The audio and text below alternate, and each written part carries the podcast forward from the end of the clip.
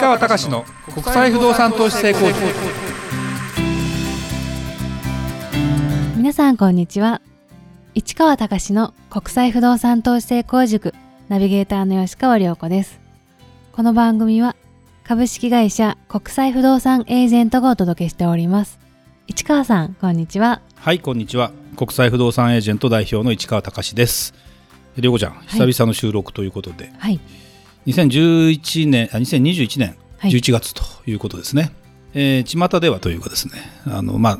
タイムリーな話題からすると、えー衆議院選挙がありましたと。でまあ結果的には、えー今の選択ということでいけばまあ国民の意思が反映されてるのかなって感じはすごくしておりますけど僕はあのすごくああなるほどと思ったのは世代交代というかですね年を取ったから引退するというよりも今まで影響力を持っていたというか名前も売れていたとか自分あの政治的な力を持っていたとかっていう方が今の段階で力がまああるんでしょうけどもあんまり表に出なくなった的な人があれだね小選挙区で落ちていくね。そうですね。これってあのもちろん年齢若い人ってまた次元も違うしやっぱり若い人だったらそれなりの期待感とかねまだあると思うしで例のあの安倍さんの安倍チルドレンと呼ばれる魔の3回生と呼ばれるね3回目の選挙が一番大変なんだよと。1回目はまあ風で2回目も勢いでみたいな3回目は実力でみたいな話の中でも9割ぐらい受かったっていうふうになんか書いてあったんでやっぱりねそういう人は若いんでしょうしまあ僕らの年代が実はですね結構もう分かれ目っぽい感じもちょっとしててだから、まあ、これをね何かに例えるかっていうと要はうーん例えば50代60代まあ僕このねポッドキャストで50代の生き生き方とか60代の生き方って話はさせてもらっててはい。で結構あれ人気あるんだけどやっぱりねただなんだろうな私の労働スキルを、えーあなたに提供しますぐらいじゃ全然ダメかもしれないねこの危機感をどうやって持っていかないと？例えば何々の資格持ってますとか何とかの、えースキル持ってますって言ったところで、えー若い人を取るに決まってるやっぱり、そういうもんですかうねん、ででも逆にこの人ならではのなんていうの？うん人脈とかやっぱりえーそういう期待感というところで行くと。だからまあ起業するって話になるとまた全然違うんだけど起業ってリスクも伴うしみんながみんなやれるもんじゃないのでやっぱりこういう中でねどんどん働く時間も長くなっていくというかそんなおいそれと簡単に引退できないという状況も考えるとこの選挙を見てるとねますますねまあ世間はそんなもんかみたいな感じですよね。そうですね。うん、あとは印象が悪い人はなかなかきつくなるかな。それが10年ぐらいだったら忘れられないなっていう感じする、やっぱりイメージがついてありますうね。んそうそうそう。だから本当にそこら辺はすごくこれビジネスとか生き方にものすごく大事かなって感じがちょっとしててまあ僕自身もあのまたそれを引き締めなきゃいけないなと思うし、えー皆さんにもですねそんなことをちょっと言いたいなというちょっと雑談なんですけど あのまあこんなところからスタートしたいなと思いますが今日の。はい、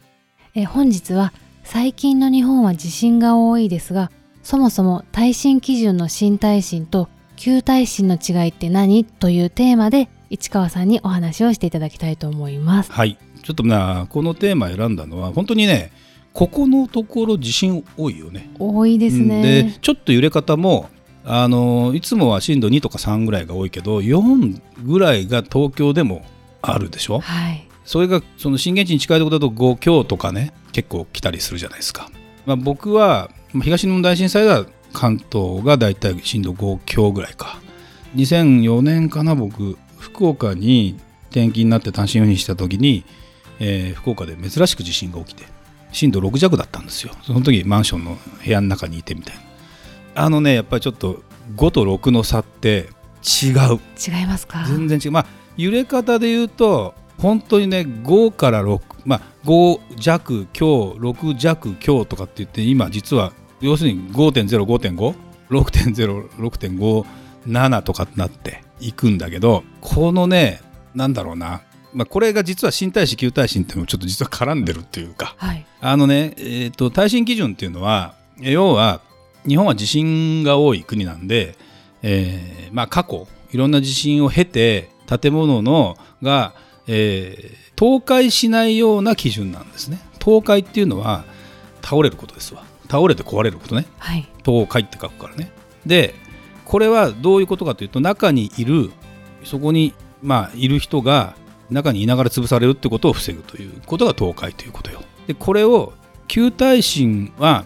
どこまでというかですね基本的に5強ぐらいまでの基準になってるんですよ。震度5強ぐらいまで。はい。で耐震基準でいう新耐震って何かというと震度7までは一応倒壊しないというふうに言われててで別にその旧耐震の時の考え方っていうのは倒壊するしないという概念というよりも建物がこうね揺れるでしょ？揺れるとねあの物理学でいうとこの応力って言って応用の応っていう字ね慶応の応っていう字と同じなんだけど応力って言って要は一回このなんだろうなこう揺れて歪むんだけどそのものの力自体で戻るんですよ。応力っていうのは。はい。例えば鉄の棒とかをグンってしなしならせる。それで離すとポンって戻るみたいな。そんなのを応力っていうのね。でこれが達成できるのが震度5ぐらいまでっていう建物の、まあ、基準になっていてそこから先に関しては特に基準がなかったっていうのは旧耐震なんだけどまあそのちょうど1981年の前に日本の仙台あたりかな東北あたりでまた大きな地震があった時に建物が倒壊したとかそういう事故が起きたりしたことで建築基準法が変わりそこで新耐震基準というんで建物倒壊しないんだと。で倒壊しないっていうのはどういうことかというと実はそのさっき言った応力って言ってポンって戻るんじゃなくて戻らなくてもいいから例えば鉄筋コンクリートの建物を想像してもらうとコンクリートの中に鉄筋が入ってますと。でそれがぐにゅっと曲がってもいいから建物を支えますってことなのよ。なるほど。でこれが震度7までは対応できますよっていうことなの。で震度7までって決めたのは何でかっていうと震度7までしか経験してないわけ。日本は、まあ、世界でもあんまりないかなあのマグニチュードっていうのはこれまた地震の規模を表す単位で震度は揺れね。で昔は人の感覚だったけど今はその振動計みたいなのがあって揺れっていうのがこうあって、まあ、ガルっていうね。ちょっと私も別にそこを具体的に説明するということ自体は得意じゃないのでそこは省きますけど要は、えーまあ、マグニチュードっていうのはその地震の規模なんでそそれが、うん影響を与えるところ。だから結局でもマグニチュードが大きい方が当然その近くはものすごくやっぱり揺れたりするんでやっぱりほら東日本大震災とか、えっと阪神・淡路大震災とかっていうところで言うと震度7を記録してるわけですよ。でそこで建物が壊れましたかっていうとあんまり壊れてないのね日本って今。それはだから新耐震で,、えーでまあ、手抜き工事とかですねあとは建物の形状で倒れやすいというか細長いというかあの薄っぺらいとかいろいろあるじゃないはいそれって結構影響してて実は。形もじゃああ影響するんですね。全然ある全然ある。これがね不思議でじゃあ旧耐震だからといって震度6弱6強が来たら壊れますかってまたこれも一概には言えないんですよ。やっぱりその揺れ方とか揺れる時間とかあとは建物の形とか要は何でかというといろんなところで、えー耐震っていうのは、えーこう柱と梁とかでこう支えてるわけですよ。でその形がうまいことクロスすることで揺れ方によっては守られる時があるわけ。例えば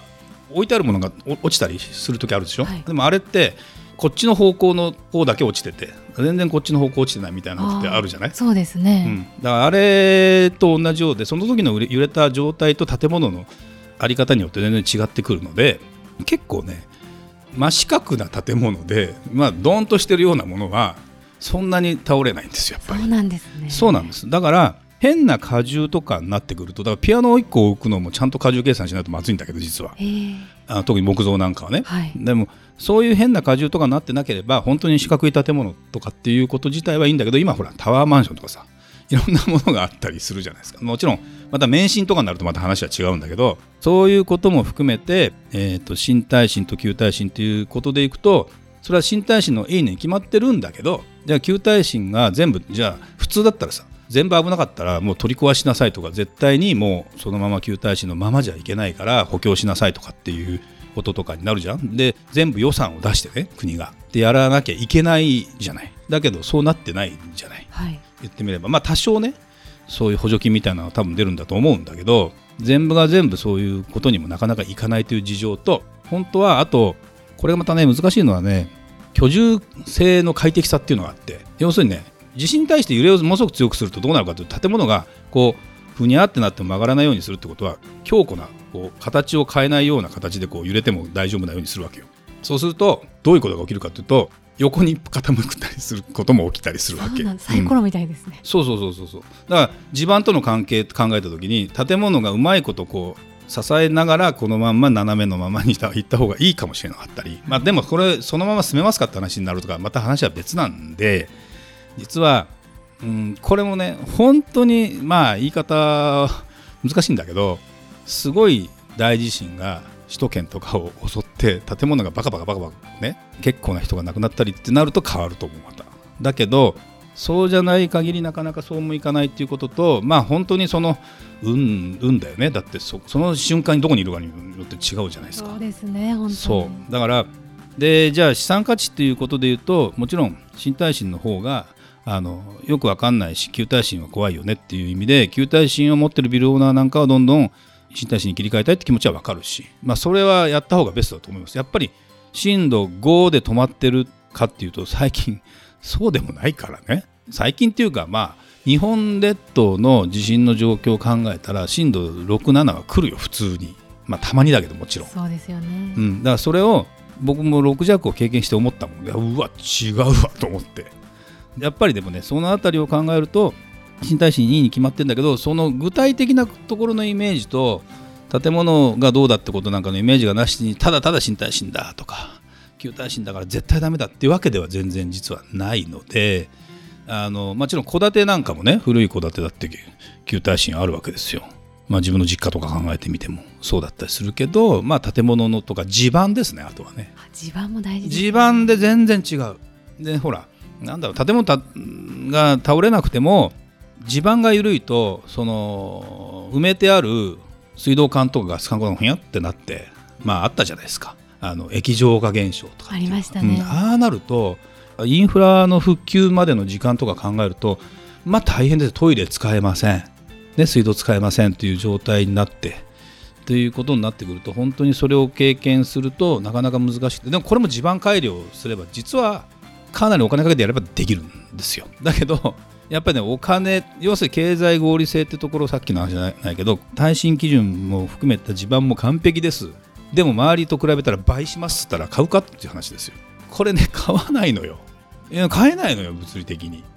100円のおにぎりが200円になりましただったらみんな買えるじゃないですか。だけど何千万のものが3000万のものが6000万になりましたって言われたら買えない人は買えないでしょ、ね、っていうあたりが結構やっぱり問題がねどうしてもしょうがない。でそれをじゃあ全部政府が補助しますかっていう話になってきた時のまあもちろんコロナのね時のその財政問題の問題とかさまだまだ先送りしてる話とかさいろんな話はあるけど、まあ、それよりも国っていうのは前喋ったかもしれないけど国民が安定したあの安寧の状態って昔説明したことあると思うけど あの心落ち穏やかに過ごすことができるみたいなところに本当は政府がちゃんとやっていかなきゃいけないんだろうけどね。でもこれあたりの話を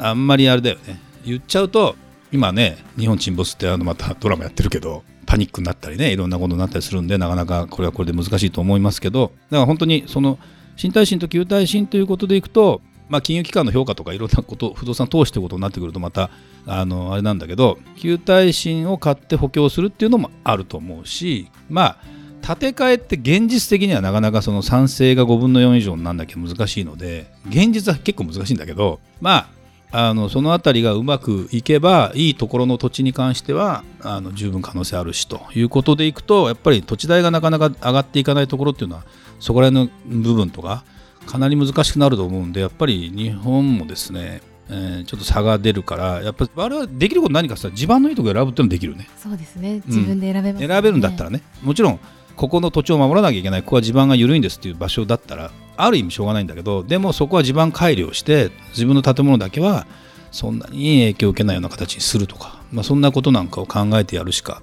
ないのかなって、まあ、簡単に引っ越せってたってね引っ越せなかったりもするし、ね、まあいろんな災害と生きていかなきゃいけないなというふうに考えると、まあ、そんなふうに思いますけどね、まあ、新耐震と旧耐震っていうのは、まあ、全く知らない人からするとそういうイメージを持っていただきたいなという気がします。はい今日もためになるお話どうもありがとうございました。それではまた次回お会いしましょう。